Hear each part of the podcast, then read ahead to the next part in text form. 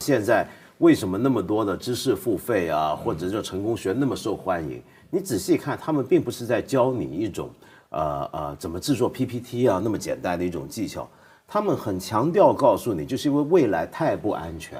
你永远不知道你还需要什么技能去准备明天。不仅未来不安全，你们说的让我意识到现在也悬，对呀、对现在悬的时候，你失业了，你还有房子，对吧？呃，你没有没有太多的月供催你，年轻人失业了怎么办？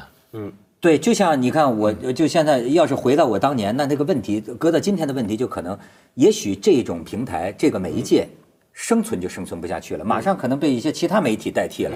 你的工作，你连这个干炒牛河你都吃不着了。我们这个它是这个问题。前段时间我女儿百天的时候，我就请了一个摄影师，那摄影师呢是一个非我当年还特别喜欢的一个周刊的嗯。呃，摄那个主摄影一个摄影一个摄影记者那兄弟后来就周刊这这个周刊周刊停杂志停刊了，他就来北京做这个一个商业公司的一个一个 就像我我我跟那个搞搞区块链的人问他为什么一定要拼命上这趟车，因为他说错过了这个炒房，错过了这个互联网创业，他就感觉再不上区块链这趟车的话，他就马上就被甩在后面了，就彻底的被淘汰了。哎，就是而且现在啊，这种就是对未来的这种感觉啊，我你像我听一个 呃互联网大佬啊，在那儿这个信誓旦旦的跟大家讲啊，就说很兴奋呐、最近不都在聊那个区块链什么的吗？哗，弄得这这啊，现在区块链的技术，什么人工智能就在我们眼前。说我告诉你们啊，从明天开始，我们连睡觉都是浪费时间。嘿，我这我讲这哥们儿他肯定不失眠，你明白吗？他可不知道睡睡觉觉是多么奢侈你对不对？你不是你要失眠的话，你就知道睡不着觉更浪费时间，你知道吗？就但是他这个意思啊，就好像怕落下。比你成功的人比你还努力，对，然后呢？其实你说咱要呃就是六哥，你比如说说到最呃原初的这个状态，一个人他工作先别说什么爱好，那他能养活自己，就我觉得在一般一个稳定的单位、一个大的单位里哈，你好好干，哎，这个忍气吞声的，跟周围人搞好关系，别得罪领导，别得罪同事，把人家交给你的活儿认认真真的完成。我觉得这是这不稳定吗？这不能够持续很长一段时间吗？呃，不不容易，因为什么呢？他这个单位里，他那个也是就是资源有限，所以就导致那种叫零和博弈还是叫什么，是吧？比如说，只有一个升的机会，嗯，你怎么办？对啊，让上不去的，你就会很惨。你有的人还有点业余爱好，我养个花，钓个鱼，我平衡一下我的心态。但是周围的人不干，老婆不干，对吧？或者你的这个老人家里的老人不干，孩子也不干，孩子还跟人比拼呢，所以它导致这个人的这个而且就是呃，你知道我现在的感觉有一个就是呃，咱们这个呃这个市场竞争啊也越来越激烈啊。我感觉到有一个就是说。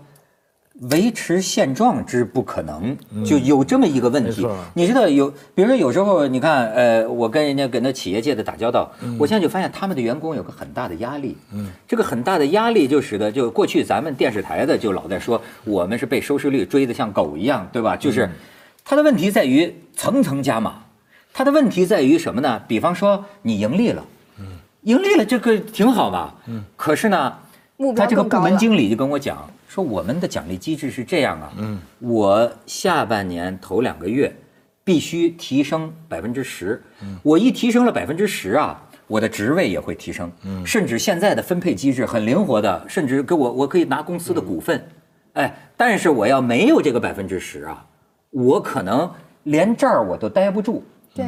我就被被漏下去了，是，所以我就觉得这事儿就麻烦了，没有快乐的一天呐。你工作有进步了，嗯，但是不会停止的。但是下个月还得更高。考公务员就就就没事了吗？不行，也有事儿啊。考公务员行吗？呃，公务员算相对比较稳定的了。是吗？但我觉得也也有也而且也有风险。所以呃呃，所以你知道我，比如说我就为什么我就比较喜欢六哥这种老板，对吧？他让我这个这个员工呢，觉得还能 喘息一会儿。嗯，就你比如说，呃，他这个读库也是碰到过风头啊，干嘛呀？就就就就那个就是，但是他没上这个马车。嗯，是吧？你也就一直这么这么做。哎，你觉得今天做一个事儿，难道不能说有稳定的盈利？我这个这个收支能够平衡，小作坊这种。哎，行，我就一直这么做下去，怎么不行了呢？为什么所有的人都在想更多？这个月要超过上个月，下个月要超过这个月？我觉得这样没有永无宁日的嘛，这是。呃，因为我自己的理念呢，就是叫所得即所失，对吧？你得到什么，你就会失去什么。那么对我来说，我觉得我当时已经得到够多了，我就不要再去追求了，因为你再去追追求的话，你就相当于被人家，就是你貌似在追追追他，其实他是在追你。嗯。呃，那我自己的欲望降低一些，你你就发现你挺活得挺好，也就不用再向人汇报了。如果你很早就想做大做强，各种攀比，你就会就是就进入到一种更就是上了那个车之后，也也很难受。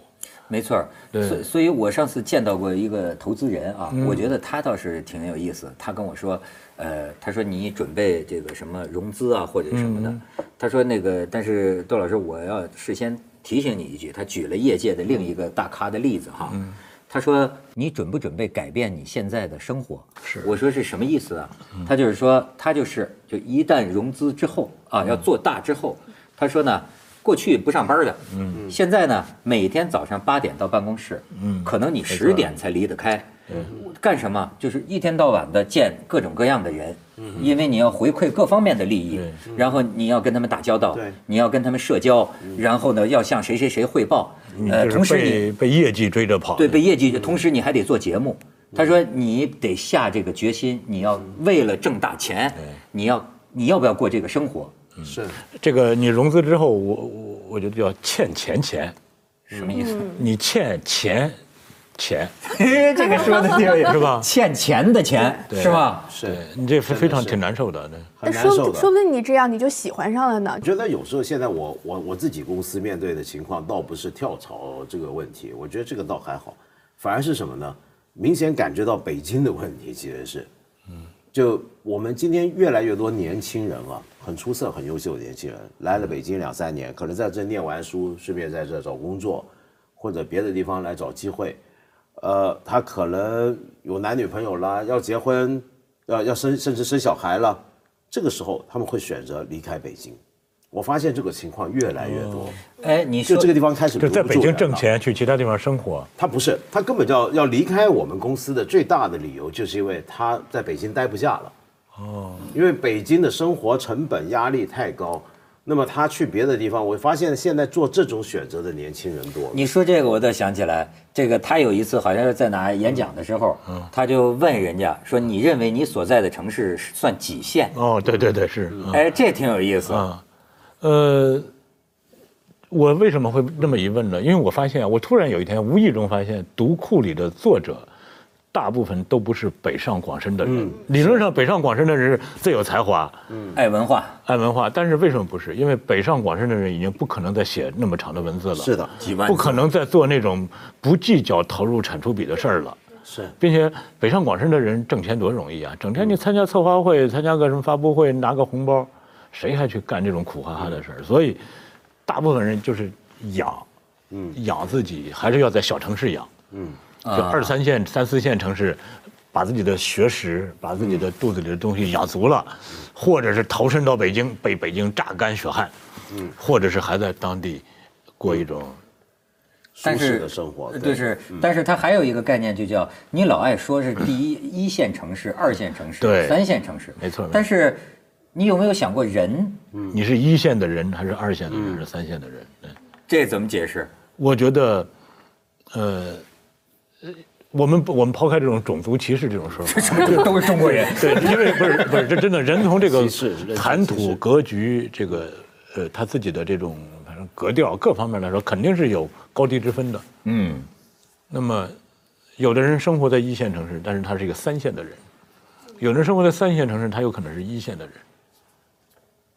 对，是吧？当然，我们也不是说鼓励北京的一线和三线区别是什么？格局、眼光、视野、兴趣，我都说不清楚。当然，也许你你眼中的一线的人，人他看他就是三线，这这这是很很难这个所谓一线三线是很主观的一个，姑且这么说。姑且这么说。我我我我简单这么说吧，我就说咱们说的靠谱不靠谱。嗯，就比如说我要招这个员工，其实我说的这个靠谱不不靠谱啊，往往我不知道，可能有些专业性很强的工作，我不懂他们需要掌握的技能。但是就我所接触到的很多工作来说呀，我发现呢，都跟这个人靠谱不靠谱有关系。就说实在的，比如说你会不会写新闻，这都是次要的，可以很快学会。但是你会发现，你比如我就有时候经常我就呃跟我的同事这么讲，我说我就发现呢，你们之间有的人不同的，就是我有的人是什么呢？这个办事之周密啊，就是说，呃，我说了，不等于你听到了，嗯。嗯。我做了，不等于我做到。我经常跟人讲这句话，因为很多人我就发现呢，最后这出了篓子了，说我跟他说了，嗯。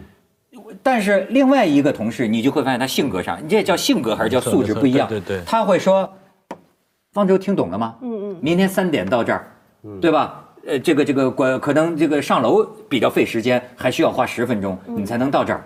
哎，这种人，我就觉得他到哪儿人都喜欢用。就是他这个这个，包括就是说你你说你做个事儿，很多人事后这个追究责任的时候都是说，哎，我做了，我也不知道会有这个结果。我就说你做了，并不等于你做到了。嗯这个你比如解释他，咱不是说第一流人、第二流人，有时候很基本的，你在员工中发现这种人的区别。有的人扫厕所都能扫得比别人好，嗯，对。是真的，他就是他就是那个能力，他就是那个素质。